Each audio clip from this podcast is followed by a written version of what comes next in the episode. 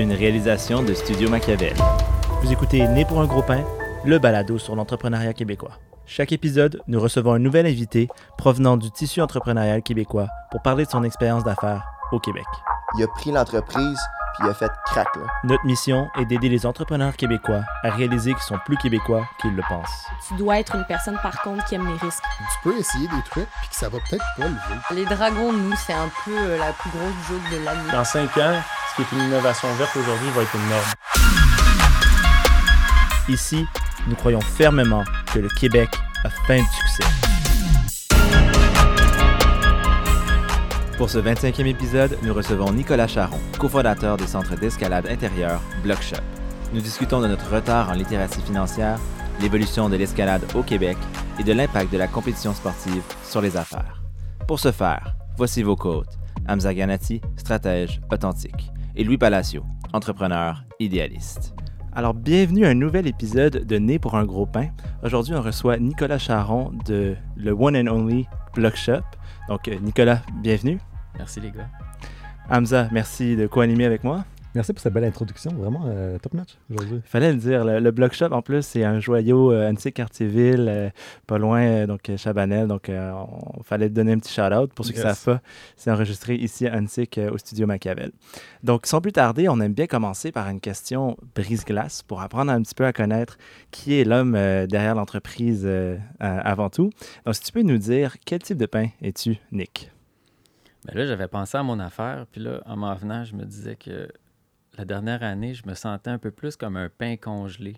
tu sais, comme un vraiment bon pain que t'aimes, mais là, tu l'as oublié au chalet dans le congélateur, puis là, tu retournes, puis là, t'as juste ça à manger avec ton déjeuner, parce que t'as oublié à l'épicerie. Mais euh, bon, ça, c'est- momentané. D'hab- D'habitude, je pense que j'aurais dû quelque chose comme une, une tourte au grain. Tu sais, je sais pas si vous connaissez la tourte au Mm. grain. Je sais même pas c'est quoi une tourte. Euh, c'est un pain avec presque, presque pas de mie à l'intérieur. Euh, c'est vraiment dense, c'est complet. C'est un peu euh, dur à l'extérieur, puis moelleux à l'intérieur. Et puis, ouais, je pense que je, je peux, je peux avoir l'air d'avoir une carapace, mais je suis un gars bien sensible. Puis, euh, je suis un collectionneur de connaissances. Je me, je me considère un, un jack of all trades. Puis, euh, je dirais que la, la plupart de ce qu'il y a dans ma tête sert probablement à rien, mais bon, avec une bière, ça fait des bonnes conversations.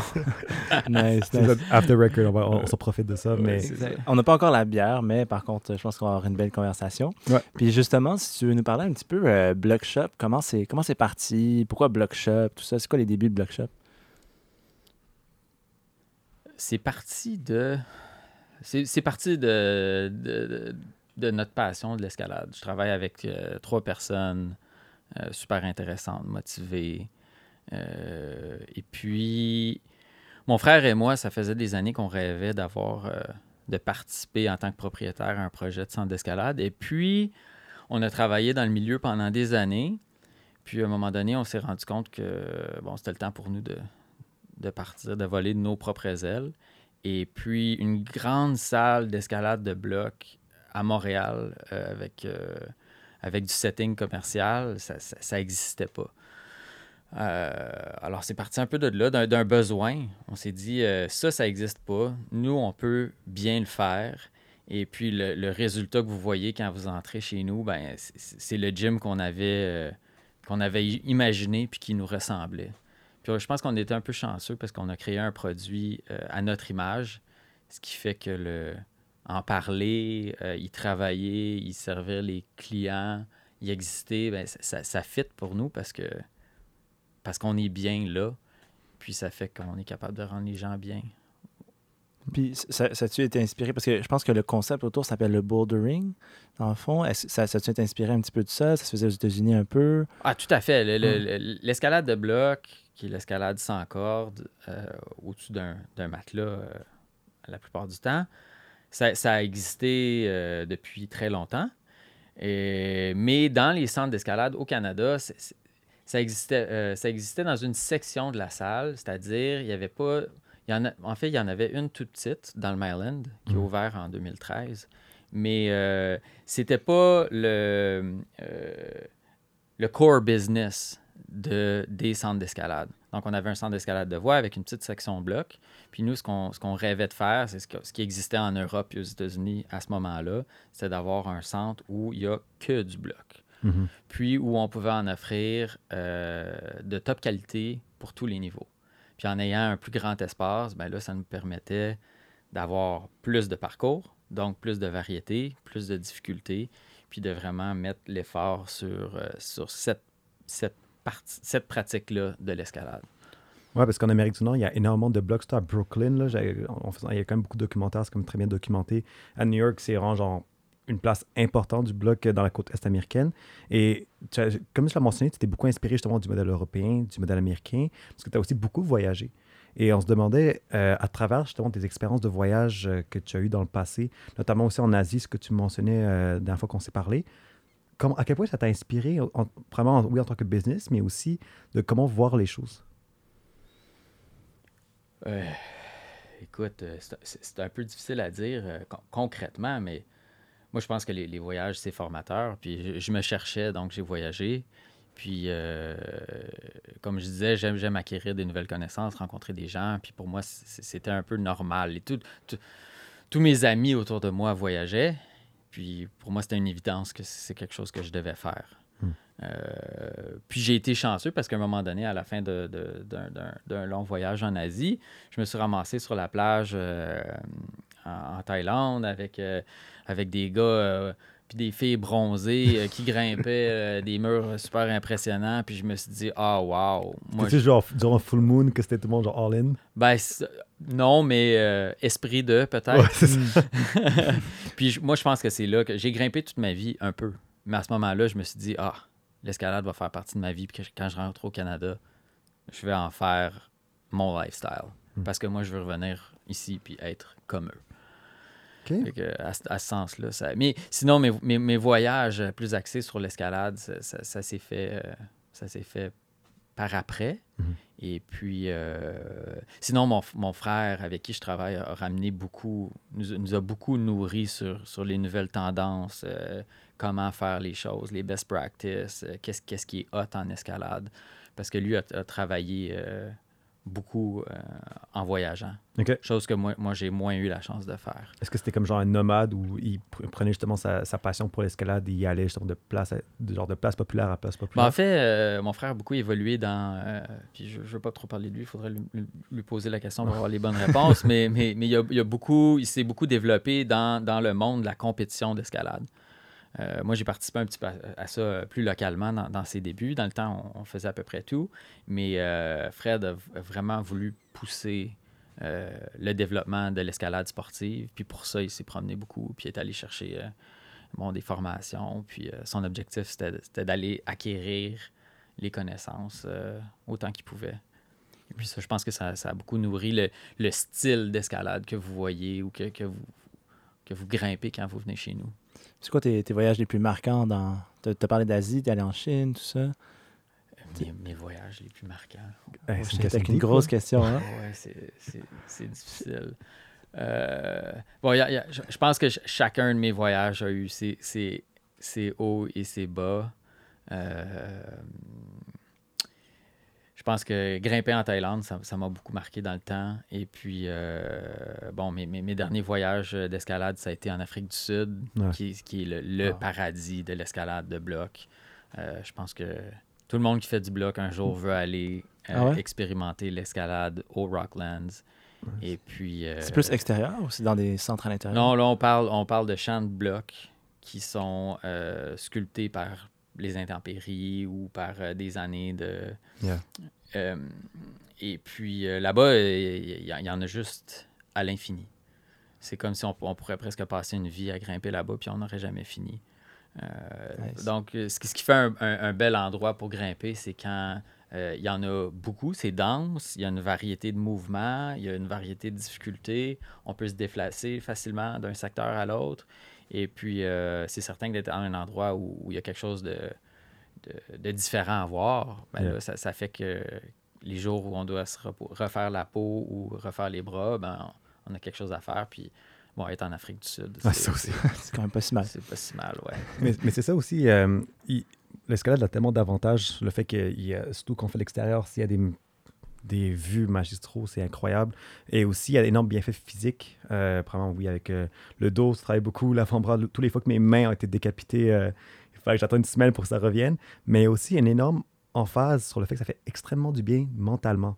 Parce qu'à la fin, quand tu fais de, d'escalade, c'est comme un peu un sudoku, tu essaies de résoudre pour aller au top. Donc, à partir justement de tes expériences et aussi des personnes que tu, qui côtoient justement le blog shop, est-ce que tu as eu des témoignages de à quel point ça apporte des bienfaits euh, psychologiquement l'escalade? Il y, a toutes sortes de beaux sports, mais quand on est capable de marier justement le, dépassement physique, psychologique, être à des endroits magnifiques, et puis en plus avoir des gens euh, fascinants autour de nous, ben pour moi, c'est ça qui fait le, la magie de l'activité. Puis en escalade, ben, ça nous amène à des endroits, comme on disait tantôt, époustouflants. Il faut être en forme physique, en forme euh, mentalement, parce qu'il y a un défi, euh, il y a, on parle d'adrénaline, il y a un côté danger. Puis, moi, ce qui m'a vraiment touché, c'est que j'ai eu la chance de rencontrer des gens fascinants. Autant à l'extérieur que dans les salles d'escalade. C'est peut-être ça qui est, qui est, vraiment touchant, c'est qu'on va rencontrer quelqu'un qui est...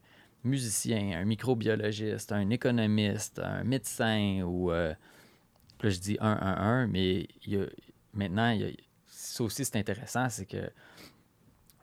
Est-ce qu'il y a plus de gars ou de filles dans ma salle aujourd'hui? Je ne le sais pas. Mais il y a du monde de partout. Puis souvent, c'est des gens intéressants puis intéressés. Euh, mais c'est certain que j'en on, on m'en a conté tout plein des histoires de, de gens qui, qui se cherchaient. Puis c'est ça qui est intéressant avec cette activité-là aussi, c'est que souvent, ça va, ça va aller toucher des gens qui sont un peu marginaux ou marginalisés, qui vont pas se retrouver dans l'activité typique euh, qu'on nous enseigne à l'école ou que tout le monde joue dans la rue. Puis un jour, ils, ils vont dire Ah, mais ça, c'est pour moi. C'est comme euh, résoudre un puzzle ou jouer un jeu vidéo, mais en vrai. Puis quand, quand, on le fait bien, je pense qu'une belle salle d'escalade, c'est ça que ça nous fait vivre. Puis en plus, là, on rajoute des gens, on rajoute un lifestyle sain. C'est certain que ça, ça nous encourage à, mieux manger, plus dormir, avoir une meilleure hygiène de vie. Puis je pense que dans ce sens-là, ça, ça, va toucher euh, beaucoup de gens, sans compter que c'est un super, euh, une super activité de mise en forme qui peut servir pour toutes sortes d'autres sports ça a l'avantage de, comme on dirait, de mettre en shape sans, sans lever des poids. C'est sûr qu'à un moment donné, peut-être qu'on en veut si on veut si on veut performer à un certain niveau, mais euh, ouais, c'est comme, c'est comme des points bonnies mm. côté, euh, côté physique, l'escalade. Et je vais jumper justement sur cette communauté euh, parce que récemment, ayant eu la chance quand d'aller faire quelques fois d'escalade justement au Block Shop à Chabanel, tu l'as dit, une communauté qui est genre tout le monde est rassembleur, très diversifié, le monde justement qui est, comme tu l'as dit, marginalisé, qui aime ça résoudre des pièges et qui se parlent entre eux. Et ça, c'est un aspect fort important, c'est qu'il y a une énorme collaboration des inconnus. Par exemple, j'essaie de, faire, pour ceux qui connaissent, connaissent, un peu la référence, exemple une V3 ou une V4 encore, t'es encore au niveau euh, débutant. Au le niveau de difficulté, là. Ouais, ouais, ouais c'est encore genre comme tu, tu, commences. Tu commences, disons. Et c'est fou comment, tu, par exemple, quelqu'un qui prend 10, 15 minutes à avoir la misère à comprendre comment réussir à faire, des inconnus qui vont venir te voir, hey, fais ça, fais cette méthode-là, hey, je vais le faire -hmm. pour que tu puisses comprendre. C'est fascinant. Puis ça, c'est. Et j'en ai fait quand même beaucoup de sport dans ma vie, là, puis c'est une des, une des seules occasions que j'ai vraiment senti, waouh, je me sens un peu vraiment dans une équipe sans être dans une équipe. C'est un peu fascinant. La, nature du, sport fait en sorte qu'il y a beaucoup de temps de repos. Puis on, décortique beaucoup quand on, veut, accomplir un parcours qui, est difficile pour nous. On passe beaucoup de temps à décortiquer. Puis, si, si je compare à quelque chose comme euh, une activité comme, euh, par exemple, le surf ou le ski, ben quand on fait du ski puis on fait la première piste, ben il y a une trace. Puis quand tu es le deuxième, tu es le deuxième. Mais en escalade, ou quand, il y a une vague, ben la vague, passe. Puis après ça, il y en aurait peut-être plus en surf. Alors, les, gens ont vraiment le, désir d'être le, premier. Mais en escalade, il y, a, tellement de temps de repos que, bon, ça se peut qu'il y ait trop de monde euh, autour d'un bloc. Mais souvent, on, on, a tout avantage à partager. Puis je pense qu'on on, on retire beaucoup de plaisir de voir les autres réussir. Surtout quand on a, on a pu participer à ce processus-là. Que ce soit un, un premier euh, V10 ou un premier V2, à quelque part, on s'en fout. C'est la vibe de la personne qui, qui, est debout sur le bloc qui fait si c'est impressionnant ou pas. Ouais, exact. Nice. Mais j'ai- j'aime vraiment ça entendre ça parce que moi, je suis, je suis très peu allé au, au Block Shop. Je suis allé peut-être une fois et tout. Mais voir qu'il y a un vibe comme ça, ça, ça donne envie d'y aller euh, encore plus. Mhm. Mais je l'amènerai tranquillement vers la section euh, l'argent du beurre. Maintenant, on sait comment tu gagnes ton pain. Euh, Hamza, tu peux-tu nous dire un petit peu, euh, d'après les, les recherches qu'on a fait un petit peu, le- l'histoire de, de l'escalade, ça monte à où au Québec? Ouais, parce qu'on a vraiment une histoire riche euh, d'escalade au Québec. Je sais pas si Nick euh, un peu au courant. J'en connais un bout, oui. OK, parfait, parfait. Donc, tu vas un peu challenger par rapport à ça. Mais donc, euh, l'escalade au Québec depuis les années 1930, donc oui, les années 1930, qui a vraiment eu un énorme engouement.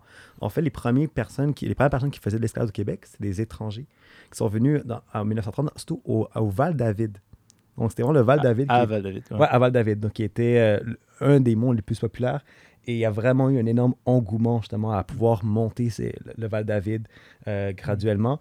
Et ça a créé en fait les premiers clubs d'escalade au Québec. Donc il y a aussi il y a eu le McGill Outdoor Club. Il y a aussi euh, le, le- un comité aussi canadien par rapport à justement les activités de- de- d'escalade. Et après par la suite, le gros gros moment au Québec fait par des Québécois, ça a été euh, au Cap Trinité, si je ne me trompe pas. C'était au Cap Trinité, auquel justement ça a été à Val-David, le mont un des plus importants. Et la plus grande réalisation qui a été faite, c'était, qui était très bien documentée, c'était en 1972, quand il y a eu trois euh, escaladeurs qui ont monté pour la première fois les chutes de Montmorency. Donc, on peut voir que vraiment, depuis les années 1930 jusqu'à maintenant, il y a comme une histoire très riche avec les Québécois avec l'escalade. Et on, voit encore maintenant encore plus avec la nouvelle génération. Comment toi, tu vois justement ce passé historique puis euh, l'engouement présent euh, des- Québécois envers l'escalade? Je pense que ce qui, se passe, c'est qu'avec l'avènement des salles, des salles d'escalade, on a comme créé une nouvelle discipline. Puis euh, c'est intéressant que tu parles de, de, de- de Val-David parce que bon, je me rappelle des, des histoires de Fritz euh, Weissner qui faisait les premières ascensions à Val-David. Puis ensuite, il y a Claude Lavallée qui, a- qui a été le, le fondateur de la, de la Fédération des, des montagnes, Bernard Poisson euh, qui faisait des, des, des, des premières ascensions avec des coins de bois. Ça, ça a tellement évolué. Puis dans, dans ce temps-là, bon, on grimpait pour le plaisir, mais on grimpait aussi à Val-David pour aller faire des grandes ascensions ailleurs. Et puis, ils se servaient euh, de Val-David un peu comme un rocher école. Autant pour initier des gens que pour eux se pratiquer pour aller grimper dans les Dolomites euh, ou, ailleurs. Et puis, euh, le- le- les technologies ont évolué. Les, chaussures d'escalade sont plus les mêmes. Nos, nos- cordes, les techniques d'assurage. dans le temps, on assurait les gens avec la corde autour de nos hanches. Euh, sans, sans- sans appareil d'assurage. C'est- vraiment pas la même chose. Moi, quand j'étais petit gars, mon père il m'attachait une corde en, dessous- en dessous des, en dessous des bras. Puis quand on tombait, il fallait baisser les bras pour, pour, pour pas passer à, la- à travers le trou. Puis lui, il était en haut, attaché après un arbre, puis il nous, il nous assurait autour, de, autour des hanches. Euh, mais là, on est, on est dans les années 80. Puis là, ben, euh, fast forward euh, 30 ans, ben, les gens, ou peut-être euh, 15-20 ans, les gens servaient de l'escalade intérieure pour progresser à l'extérieur. Puis bon, les, les- les- compétitions d'escalade étaient commencées euh, de- depuis un bon bout en Europe, mais ici, chez nous, ça, ça- ça- existait moins. Donc, les gens qui grimpaient dans les salles, c'était des gens qui voulaient s'améliorer pour grimper à l'extérieur. Mais là, de nos jours, dans les derniers, je sais pas, peut-être euh, 10-15 ans, on, on a commencé à avoir des salles d'escalade plus modernes. Donc, plus adaptées, mieux ventilées, euh, plus agréables. Parce qu'avant, les salles d'escalade, c'était quoi? C'était un espace industriel avec des feuilles de plywood, des prises, euh, pas d'air climatisé, euh, pas chauffé l'hiver, euh, pas de ventilation. Donc, c'était pas le genre d'endroit où tu voulais amener une première date. Ou ta mère. Ouais, si tu voulais pas lui faire vraiment, vraiment peur. C'est ça. Mais aujourd'hui, les salles se sont euh, modernisées pour faire en sorte que ce soit accessible à monsieur, madame, tout le monde. Et puis, euh, à cause de ça, le- le- l'escalade ex- extérieure est devenue une activité à part entière. Donc, je pense qu'il il est- là, euh, ben, à mon sens, le gros changement dans les salles d'escalade. Puis, on va avoir des gens, même sur le circuit de Coupe du Monde, qui vont presque exclusivement grimper sur des prises de plastique. Puis il y en a qui vont, qui vont le dire. Ils vont dire ben, moi, moi, mon sport, c'est l'escalade sportive. C'est ça qui m'intéresse. C'est de gagner des, des compétitions d'escalade de bloc ou d'escalade de voie. Puis euh, il n'y a pas nécessairement l'intérêt euh, d'aller grimper sur des blocs à Fontainebleau ou sur du rocher à- dans les Rocklands, ou encore moins d'aller faire une ascension alpine euh, du style de, de K2 Mhm. ou Denali. Euh, Pour, puis- pour quelqu'un qui ne connaît, pas- qui connaît pas ça, l'escalade de voie versus de bloc, Bon, si, si, on y va, si on y va simple avec les disciplines qu'on va voir aux prochains Olympiques, l'escalade de bloc. Là, on parle euh, pas de corde, un bloc d'environ euh, 16 pieds au-dessus d'un d'un très gros matelas qui va faire que le grimpeur, s'il tombe, va tomber sur le matelas. Ensuite, on a la, la discipline de la difficulté. Donc là, c'est de l'escalade encordée. Puis l'objectif, ça va être de, se rendre le plus haut possible dans la voie ou dans le parcours. Puis la troisième discipline, ça va être la vitesse, où c'est un parcours fixe, parce que dans, le- cas de l'escalade de bloc ou de difficulté, la voie va changer, ou les parcours vont changer d'une compétition à l'autre, ou d'un- d'une étape à l'autre. Tandis que pour la vitesse, c'est toujours le même parcours, le même angle, la même distance entre les prises, les mêmes prises. Donc le, par- le parcours reste standardisé d'une compétition à l'autre, puis l'objectif, c'est de se rendre en haut le plus rapidement possible. Donc on parle de, de- de quelques secondes. wow. Puis à Montréal, justement, il y a une compétition annuelle au Parc Jean-Drapeau, justement, d'escalade euh, en vitesse. là, qu'il y a beaucoup d'athlètes partout à travers le monde qui viennent. Euh, est-ce que c'est, est-ce que je, si je me trompe pas? Ah bon, là, là, on parle d'une discipline hybride, qui est le psychobloc. Fait que c'est, dans le fond, c'est un peu comme si on mélangeait les trois disciplines. Parce que là, on, là, on a un mur qui est, qui est très haut, euh, où les prises vont changer, euh, où, ils sont pas, où les prises sont pas standards. Puis l'objectif, c'est de se rendre le plus rapidement en haut. Mais ça, c'est fait au-dessus d'une piscine. euh, puis Ah ouais. C'est, ouais. C'est- c'est- c'est- je, je sais, je sais qu'on a beaucoup grimpé en psychobloc euh, sur, sur l'île de Majorque, euh, en Espagne, puis de là, euh, en est découlé la, la compétition. Euh, puis bon, ils, ils se promènent un peu partout. euh, mais, Nice. mais là, on, là, on parle euh, de, de- de la discipline qui fait, qui fait le, le vrai show. Euh, donc, euh, je sais, je sais pas si c'est autant agréable pour les gens qui tombent dans l'eau que pour les gens qui sont dans la foule, mais euh, c'est vraiment un crowd pleaser, le psychobloc. Nice. Si vous pensiez écouter un balado sur l'entrepreneuriat, maintenant vous avez un cours euh, escalade euh, 101. Sœur. Mais- Donc, Mais vas-y, c'est fun pour quelqu'un comme, comme moi qui connaît pas grand chose. Donc, tu sais, je, je t'arrêtais sur le truc de la, la voix, tout ça. Mais c'est- j'avais aucune idée qu'il y avait autant de variétés. Puis même que ça soit aussi présent aux Olympiques. Est-ce que avant ça, il y avait autant de disciplines aux Olympiques ou c'est fairly new? C'était une, c'était une nou- nouveauté complètement, le- le- l'escalade euh, aux Olympiques qui était, cens- euh, qui était censée avoir lieu au Jeux de Tokyo. Ah, la première fois, Ouais, c'est ça, c'est ça. Nice. Euh, Il y avait quatre disciplines qui, a- qui a- qui avaient été rajoutées, Ouais. euh, dont, dont l'escalade. Donc, c'était vraiment un, un gros pas en avant pour l'escalade sportive. Bon, là, pe- peut-être que je, je- je vais me faire, euh, je vais me faire corriger sur certaines choses que j'ai dit. Non, non, non, Je ne suis pas, je suis pas l'historien spécialiste de l'escalade euh, sportive. Moi, je suis un peu, je vous l'ai dit, je suis un jack of all trades. Là. Ça fait que je fais, un, Mhm. je fais un peu de tout, puis je suis pas vraiment bon. hein. Je suis pas un champion dans rien, mais, mais, ça, mais il reste que ça me passionne, puis j'adore, j'adore suivre les, les circuits de Coupe du Monde. Mais, c'est- mais c'est quand même nice parce que quand même, il y a beaucoup de compagnies justement qui ont euh, endorse justement le, le mouvement d'escalade. Dans Red Bull, il y a des compétitions, euh, plusieurs compétitions d'escalade. Et il y a aussi eu plusieurs compagnies qui ont fait justement cette communauté d'escalade ici au Québec. Euh, on a un peu ce public cible, justement, des ceux qui, qui, qui boivent du Mateina ou du Gourou, qui, qui portent du North Face, qui vont constamment à Block Shop. Donc, cheers to that, à, ce- à ces personnes-là. Donc, toi, en tant que client, euh, ben, toi, en tant que propriétaire, et quand tu vois tes clients vraiment qui ont un énorme sentiment d'appartenance avec ce lifestyle qui est lié avec l'escalade, comment toi tu le sens? Comment tu le, comment tu vois agir, en fait, cette relève-là? Ben, c'est certain que nous, ça nous fait plaisir. C'était, l'objectif directeur dans, dans ce qu'on voulait faire, c'était de partager notre passion. Si on y va à l'essence, nous on se sentait bien dans un centre d'escalade. Ça, ça nous a fait du bien, ça nous a aidé à évoluer dans nos vies. Puis là, je parle de mes, associés et moi. Puis c'était ça qu'on voulait partager, de créer un environnement où on pouvait partager ce- cette passion-là. La découverte du mouvement, le dépassement de soi, le côté social. Donc, quand on voit des gens qui viennent chez nous puis qui adhèrent à ce, lifestyle-là, ben on dit ah, ça, ça, c'est vraiment une réussite. Si on peut, si on peut accrocher une personne qui n'avait pas trouvé la bonne activité pour elle, puis là, elle tombe en amour avec l'escalade, ben là, ça, ça justifie, euh, ça, justifie ce qu'on, ce qu'on fait. Nice, nice. Puis je nous ramène euh, justement à lifestyle, tout ça, mais avant, avant d'être un fan d'escalade, tout ça, tu as aussi jumelé quelque chose qui est en business très utile, mais qui fait moins sexy, moins cool, moins lifestyle-ish. T'es CPA aussi. Donc, Oui. T'es t'as sûrement une des business les plus cool, les plus hip et tout. Puis il y a un CPA derrière qui est, qui est à la tête de ça. Je pense que ça va en surprendre quelques-uns, mais comment ça, comment ça, ça t'aide euh, d'être un bon connaisseur des chiffres comme ça? Là? Ben, c'est parce que les gens sens. savent pas qu'être CPA, c'est hip. Ah, ok.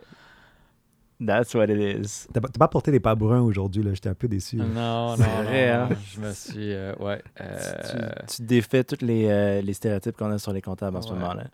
Ben, il y a une chose que, que, les gens savent pas, c'est que c'est. c'est- pas sexy d'être un comptable, mais les gens savent pas que les. les- Moi, je suis pas comptable agréé, mais on peut, gagner, on peut très bien gagner sa vie en étant comptable. Puis, il y a des parties fascinantes de la comptabilité.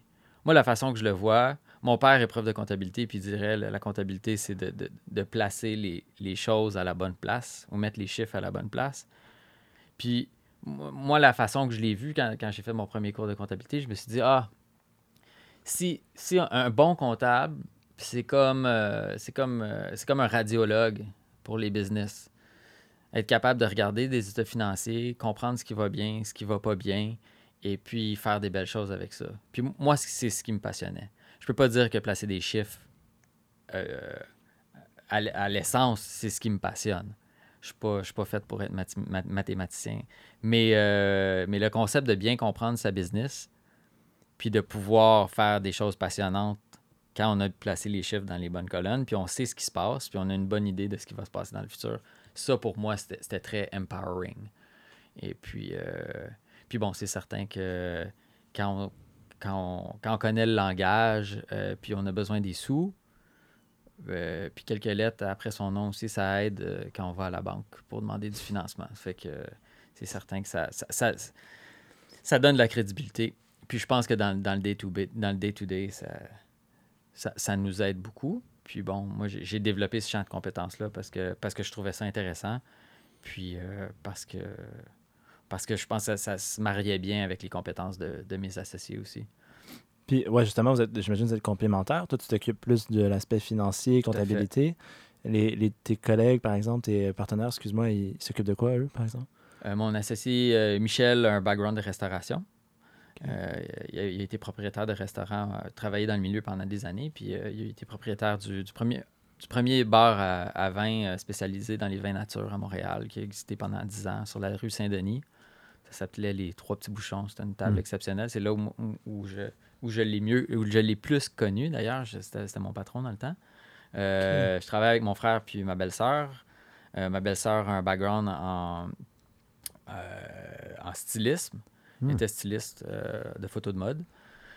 Donc, elle, s'occupe de, de notre branding, de l'image de marque. Le visuel, c'est beaucoup dirigé par elle.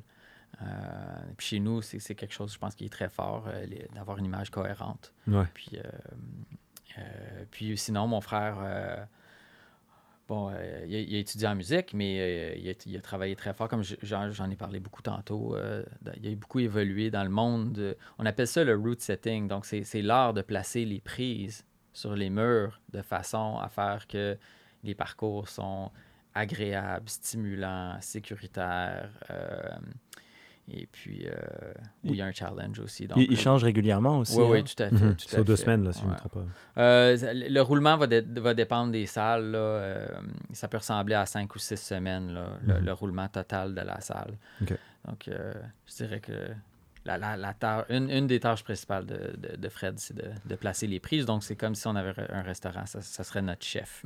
Hmm, Nice. Intéressant. Puis c'est très familial, euh, quand même, finalement. Belle-sœur, frère, tout ça, amis très fait. longue date. Est-ce que tu dirais que c'est c'est quelque chose qui est important pour toi, la- l'aspect familial, l'aspect d'être d'être proche des gens que tu aimes dans ce que tu fais Ah au oui. travail? Ah oui.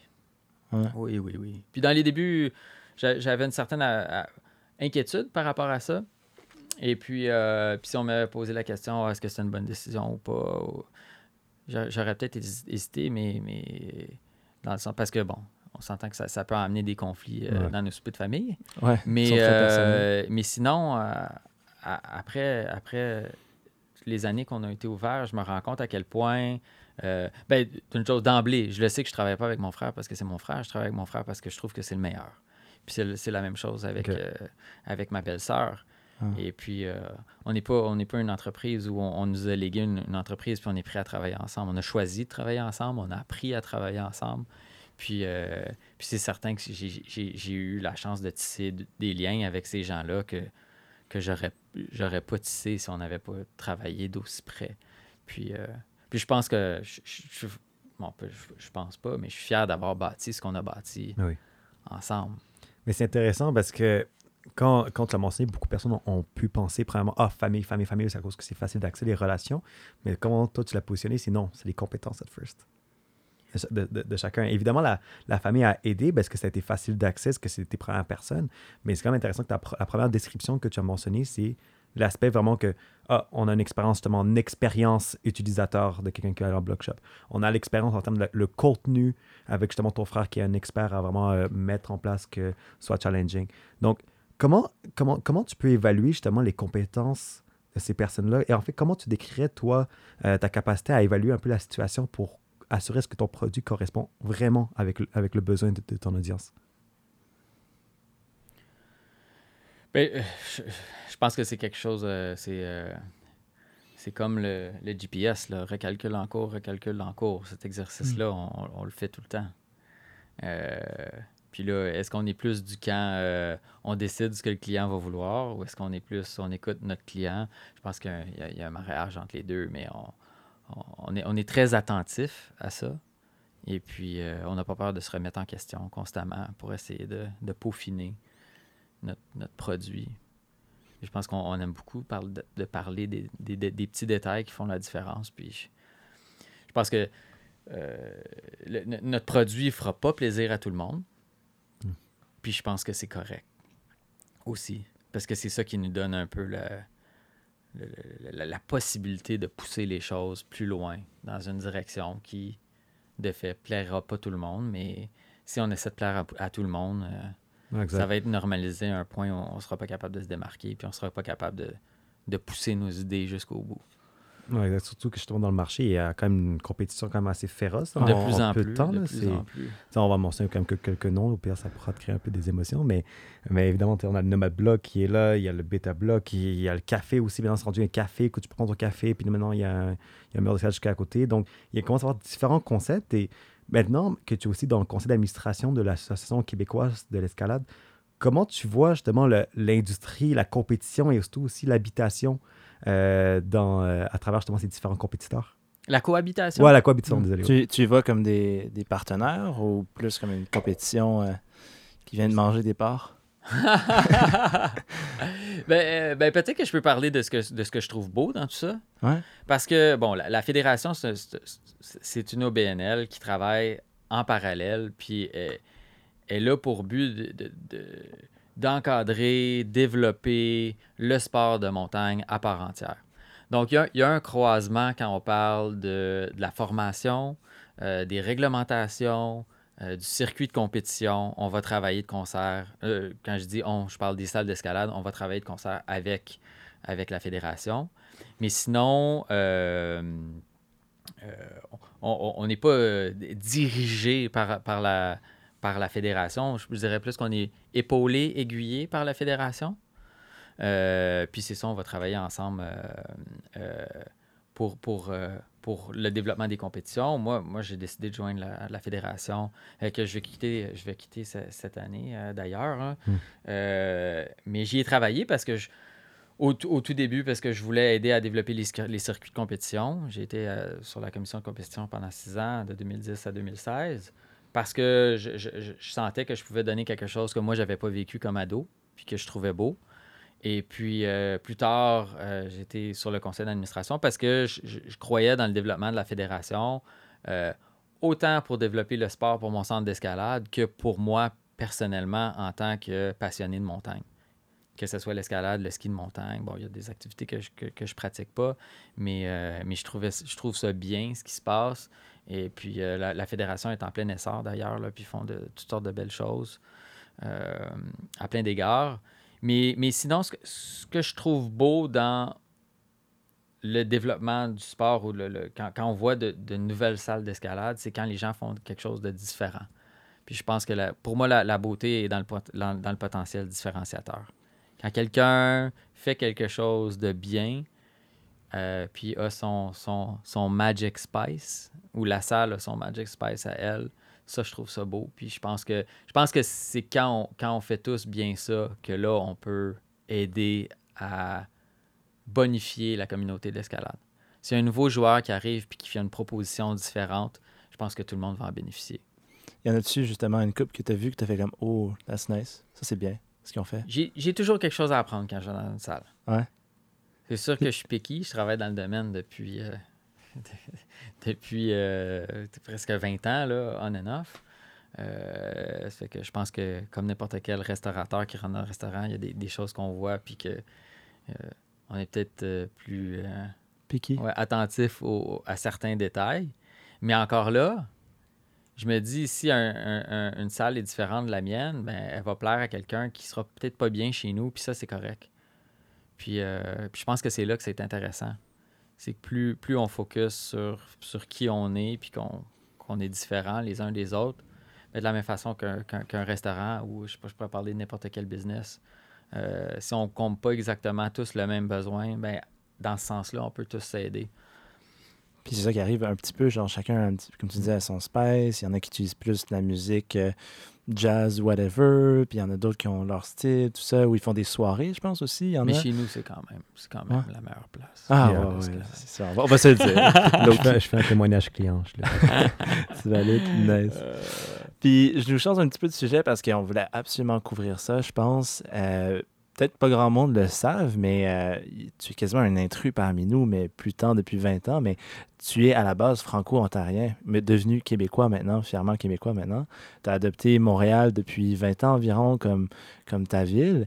Est-ce que tu as vu des différences? euh, je veux pas que tu dises trop ton âge, là, mais tu es arrivé quand même jeune, je pense, euh, quand même installé au Québec? Arrivé en 2000. En 2000, Ouais. ok. ok. Ouais. Puis adolescent, fin adolescence. Euh, Ouais. On va, faut pas, faut pas l'âge, c'est là. je, je suis déménagé à 2000 pour venir à l'université à, Ah, à Montréal. Ouais, ouais. nice. Puis c'était comment ça, ce changement-là? Tu as quand même, rendu à l'université, tu as quand même bien vécu l'expérience ontarienne. Puis là, tu as bien vécu l'expérience québécoise. Tu vois-tu des différences? Écoute, moi, j'ai. euh, La première fois que je suis venu à Montréal, je pense que j'avais 16 ou 17 ans. Je suis venu faire la fête avec des amis. Classique. Puis j'ai décidé, moi, je viens vivre à Montréal. Il n'y avait pas. C'était pas une question. J'étais. Je voulais venir ici. Tu tombé en amour, là. Oh, oui, c'était, je, je me sentais bien. Puis là, je veux pas être trop ésotérique, mais c'était. I felt it. C'était, c'était pour moi, Montréal. Puis depuis ce temps-là, j'ai- j'ai- autant que j'aime voyager, puis que peut-être un jour, euh, j'a- j'aurai un pied à terre ailleurs, mais, mais de revenir à Montréal, je, pense que je vais toujours, l'appré- toujours l'apprécier. Puis, euh, ben c'est ça, c'est chez nous. Euh, ici, euh, je sentais qu'il y avait des gens de partout. Je sentais que les gens se regardaient dans les yeux, dans la rue. Je voyais des gens habillés différemment qui conversaient. C'était comme si... les- c'est comme si les gens se, mélangeaient plus facilement. C'est ce que je sentais, puis moi, c'est ce qui m'a plu. Puis je me suis dit, ah, ben, en, en venant ici, je vais apprendre, je vais rencontrer des gens. Euh, puis je vais être bien aussi parce que si je croise quelqu'un dans la rue, je, vais pouvoir l'aborder ou peut-être qu'on va m'aborder. Et puis, euh, c'est- certain qu'il y a le côté francophone aussi. Moi, j'ai toujours parlé français. chez- on a toujours parlé français chez nous, à la maison. Et puis, euh, j'aimais le côté bilingue. Je me sens autant confortable dans le, côté plus anglo ou allophone de Montréal que dans le côté francophone. Puis c'était comme un, comme un, parfait mix pour moi. Tu te retrouvais là-dedans? Ouais. Puis c'est certain que c'était une plus grosse ville aussi euh, qu'Ottawa. Donc ça, me- ça me plaisait. Ah ouais. Puis, euh, puis on parlait de marginalité tantôt. Puis je pense que des gens flyés, il y en avait plus à Montréal. Puis c'est- l'impression que ça me donnait. Puis moi, ça, me- ça- ça me plaisait beaucoup. C'est vrai que ville, Ottawa, ville fonctionnaire, un petit peu, euh, c'est pas là où j'imagine ça sort trop tard, puis ça sort des normes beaucoup. En tant, ça. en tant que jeune adulte, je sentais ça un peu moins cadré. Hmm. Puis euh, ça m'a plu. Donc je suis jamais parti. Nice. Mais voilà. Puis 20 ans plus tard, tu nous disais, euh, juste avant le balado, maintenant, tu dirais québécois, plus que tu es euh, franco-ontarien, québécois d'origine, franco-ontarienne? C'est difficile à dire. C'est Ouais. difficile à dire. Mais oui, mais oui, je pense que ça dépend à qui, à qui je parle. Je pense que ça, ça, ça va toujours dépendre. Je, je me, je me sens, je me sens montréalais. Et puis, euh, je suis bien ici. Après ça, d'où je viens, ça fait partie de mon parcours. Ouais, exact. Puis je pense qu'il y a toujours une richesse dans, dans d'où les, d'où les gens viennent. Euh, moi, je savais pas ce que ça voulait dire, né pour un petit pain, d'ailleurs. Euh, jusqu'à, bon, je sais, je sais pas quand. Mais, euh, mais c'est ça. Je, je pense que je me sens chez moi, puis ça en reste à ça. Puis là, si, si quelqu'un est curieux, ça va me faire par- plaisir de, de parler de d'où je viens, puis de, Mhm. d'où viennent mes parents, parce que parce qu'il y a beaucoup, il y a- il y a quand même plusieurs personnes qui savent pas que ça existe des, Franc- des francophones hors Québec. Ouais. Et puis, euh, puis ben, c'est ça. Moi, je, je suis fier de qui je suis, je suis fier de- d'où Mhm. je viens, mais je suis bien ici. Puis, euh, Nice. Est-ce que tu t'es déjà senti un petit peu stigmatisé par rapport à ça? Genre le fait que.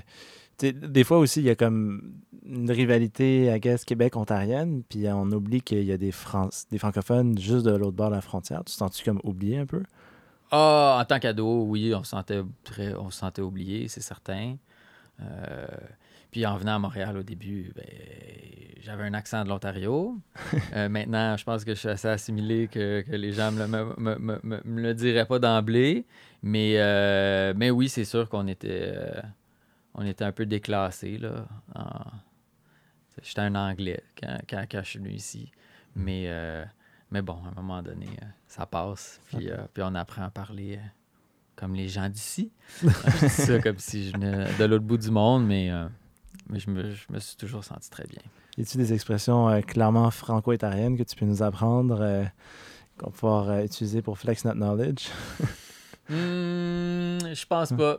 Mais je, je- je pense que l- l'utilisation des, angli- des anglicismes en Ontario est différente de- de- d'ici. En, Ontario, on dirait pas flex net knowledge, on dirait flexer net knowledge. OK.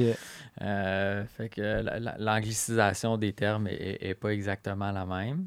Tu peux se Mais- mélanger un petit peu, peut-être. Pardon? C'est peut-être un peu mélangé avec ouais, le la français. conjugaison est pas faite de la même façon. OK, intéressant. Ouais. Mais, euh, mais bon, c'est beau partout. Ouais. Et on passera à la dernière section maintenant euh, du pain sur la planche. Et euh, donc, on aimerait parler un peu plus d'en savoir. On on n'a pas quand même parlé beaucoup de la relation Québec et l'Ontario. Qu'est-ce que tu penses qu'en fait. Et en, en fait, non, je vais réitérer ma question en fait, parce que tu as dit un très bon point que tu savais pas c'est quoi être né pour un petit pain. Et maintenant que tu es rentré dans la culture québécoise quand même depuis 20 ans, est-ce que tu as pu voir justement des, des- éléments du Québec qui est encore né pour un petit pain, qui te fâchent encore? Euh, quand, par exemple, tu compares aussi la culture des affaires un peu sur l'Ontario.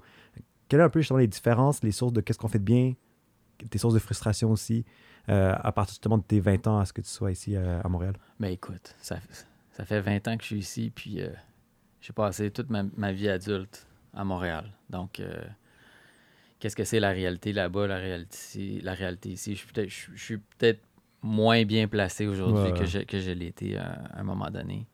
Euh, mais je, je pense qu'au au Québec, on, a- on, on a- on est moins à l'aise de parler d'argent de façon générale. Euh, et puis, euh, et puis, ben oui, je pense que, que le, on, on peut on peut avoir peur, on peut avoir peur des chiffres, on peut avoir peur de la richesse. Et puis ça, je pense que je pense que ça peut être limitatif pour, pour Mhm. certaines personnes d'avoir des préjugés par rapport, euh, par rapport aux gens qui, ont, qui, ont- qui ont gagnent, qui gagnent bien leur vie ou qui ont des moyens. Puis euh, je pense que si on pouvait se libérer de ça, probablement que, que ce serait mieux parce qu'on pourrait aller chercher, on pourrait poser plus de questions au lieu de pointer du doigt. Puis je pense que la- on gagnerait tous à avoir une, une- une plus grande littératie financière, surtout si on, si on parle de business. Nice. Moi, je, je, je connais pas tout. Et puis, euh, je pense pas que je serais en mesure de donner un cours de, de comptabilité de management demain. Mais je pense qu'il y a tellement, tellement de belles idées ici au Québec, à Montréal, euh, puis sûrement partout. Et puis, euh, souvent, les gens ont peur des chiffres. Puis si les gens pouvaient se libérer de cette peur-là, puis de voir la possibilité de ce qu'ils peuvent faire avec, avec leurs belles idées s'ils maîtrisaient au- aussi les chiffres, je pense que, je pense que la, la communauté à- at large serait, serait gagnante. Puis, euh, ouais, c'est ce, que, c'est ce que je vois. Puis pour un Québécois moyen qui a, qui a un beau projet, mais qui a peur des, chiffres, des chiffres tu dirais, tu dirais pas d'aller chercher la formation CPA nécessairement, mais tu, tu leur dirais quoi pour vaincre cette peur-là, en apprendre plus, trouver les ressources? Va faire un cours Un cours? ou fais-toi des amis.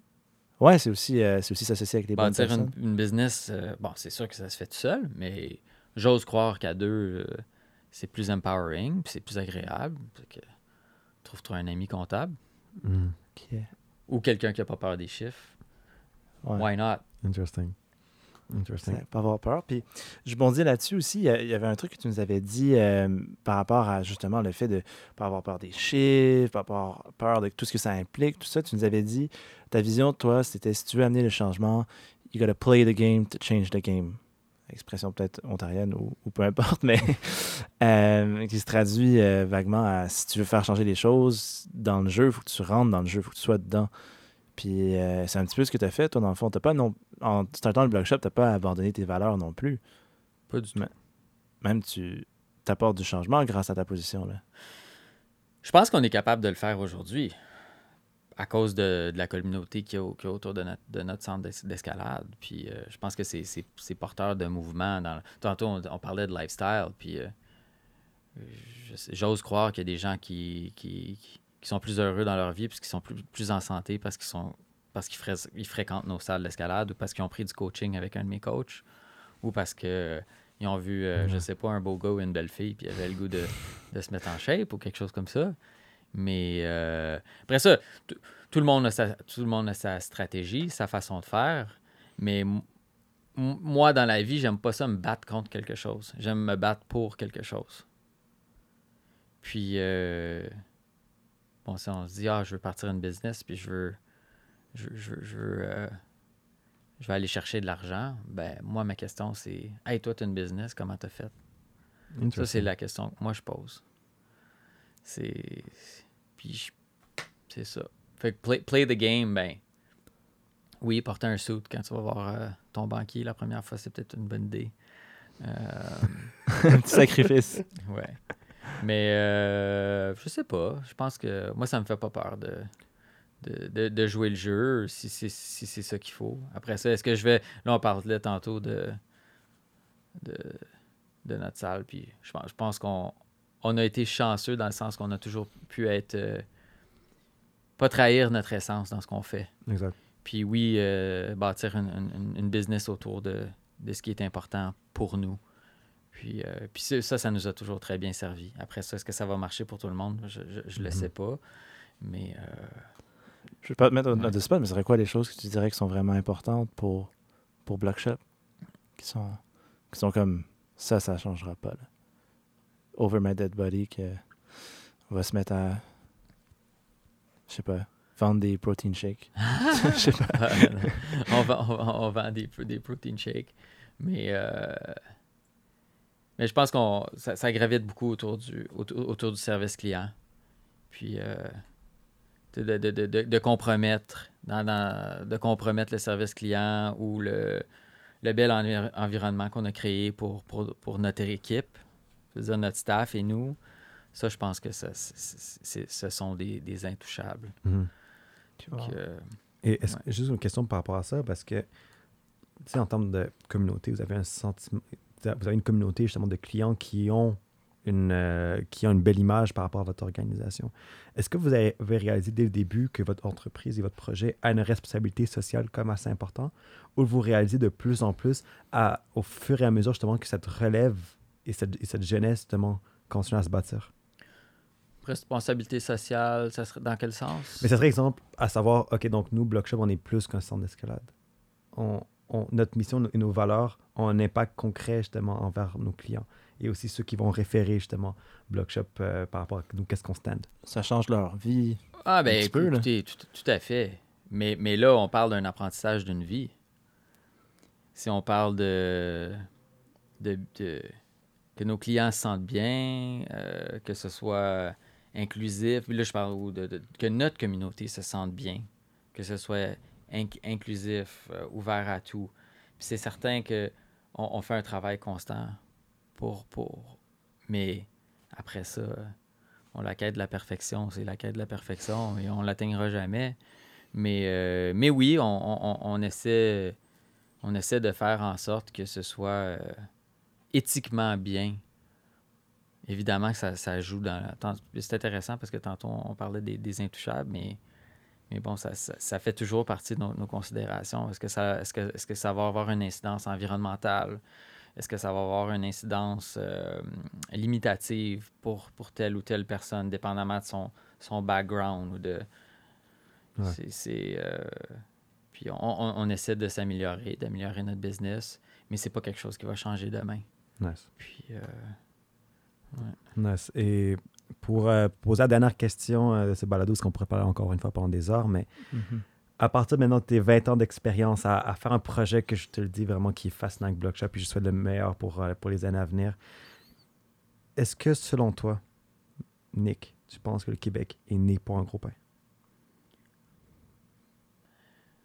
On dirait qu'il faudrait que je te pose la question. Euh, Ben, non, je vais. Ouais, je pose-moi vais- la question, Non, mais je vais, je vais y répondre. Est-ce que le Québec est né pour un gros pain? Ben, ça dépend. Si vous me dites que né pour un petit pain, ça veut dire qu'on est condamné à pas faire d'argent puis être soumis à quelqu'un, je vous dirais, ben non. Ça, je suis pas d'accord. Est-ce que le Québec est né pour un gros pain dans le sens que tout le monde a euh, droit à la richesse puis ça, ça lui est dû? Non plus. Est-ce que le Québec a tout ce qu'il faut si quelqu'un est motivé, a une bonne idée puis veut créer un projet porteur? Ça, j'en suis tout à fait convaincu. Tout est là. faut juste regarder à la bonne place puis poser les questions aux bonnes places. Hmm. En tout cas, moi, je l'ai trouvé. Puis, euh, je suis pas un génie. Bien dit, bien dit. Je sais que tu avais dit dernière question, mais je vais tricher parce qu'on a eu une recommandation d'un d'un affamé, euh, Simon Cahouette, C'est vrai, vas-y. qui, euh, qui nous proposait une question intéressante. Euh, on, on voudrait savoir euh, quel livre tu recommanderais? Genre, Est-ce qu'il y a un livre que- qui t'a marqué, que tu dirais, lisez ça, là, ça va changer vos vies, vous allez ouvrir le futur Block Shop puis devenir millionnaire?